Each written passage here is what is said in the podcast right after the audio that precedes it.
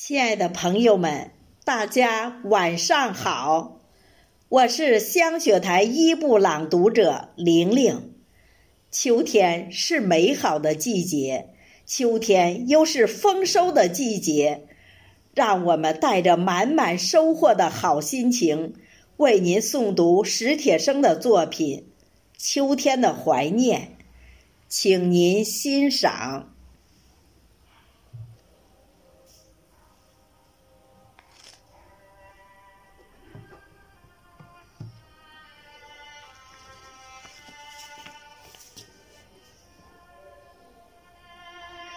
双腿瘫痪后，我的脾气变得暴怒无常。望着望着天上北归的雁阵，我会突然把面前的玻璃砸碎。听着听着李谷一甜美的歌声，我会猛地把手边的东西摔向四周的墙壁。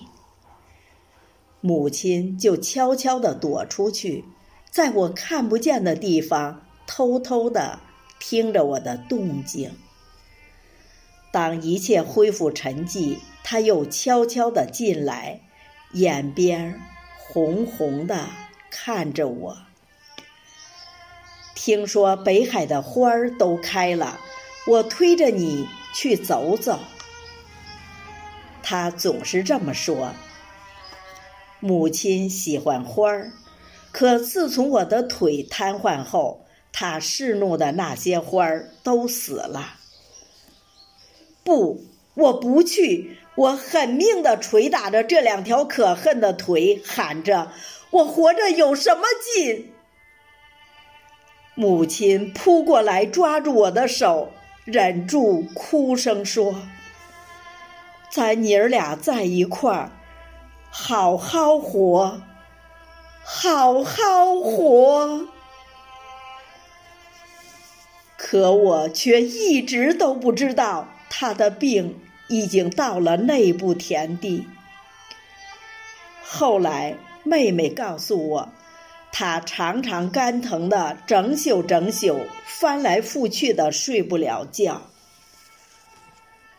那天我又独自坐在屋里。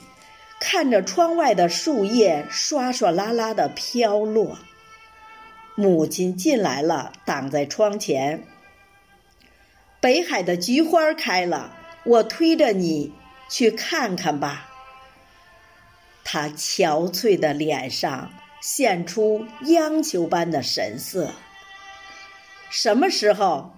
你要是愿意，就明天。他说。我的回答已经让他喜出望外了。好吧，就明天。我说，他高兴的一会儿坐下，一会儿站起。那就赶紧准备准备。哎呀，烦不烦？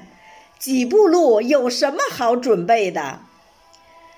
他也笑了。坐在我身边，絮絮叨叨的说着：“看完菊花，咱们就去仿膳。你小时候最爱吃那儿的豌豆黄，还记得那回我带你去北海吗？你偏说那杨树花是毛毛虫，跑着一脚踩扁一个。他忽然不说了，对于跑。”和“踩”一类的字眼，他比我还敏感。他又悄悄地出去了。他出去了，就再也没回来。邻居们把他抬上车时，他还在大口大口地吐着鲜血。我没想到他已经病成那样。看着三轮车远去，也绝没想到那竟是永远的诀别。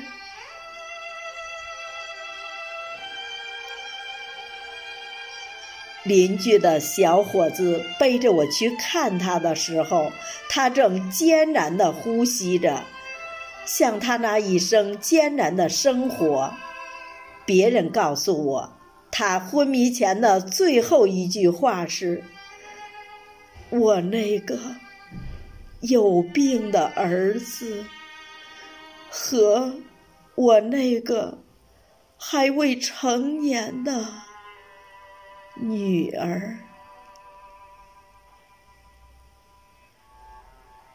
又是秋天，妹妹推我去北海看了菊花。黄色的花淡雅，白色的花高洁，紫红色的花热烈而深沉，泼泼洒洒，秋风中正开得烂漫。我懂得母亲没有说完的话，妹妹也懂。我俩在一块儿，我俩在一块儿，要好好活，好好活。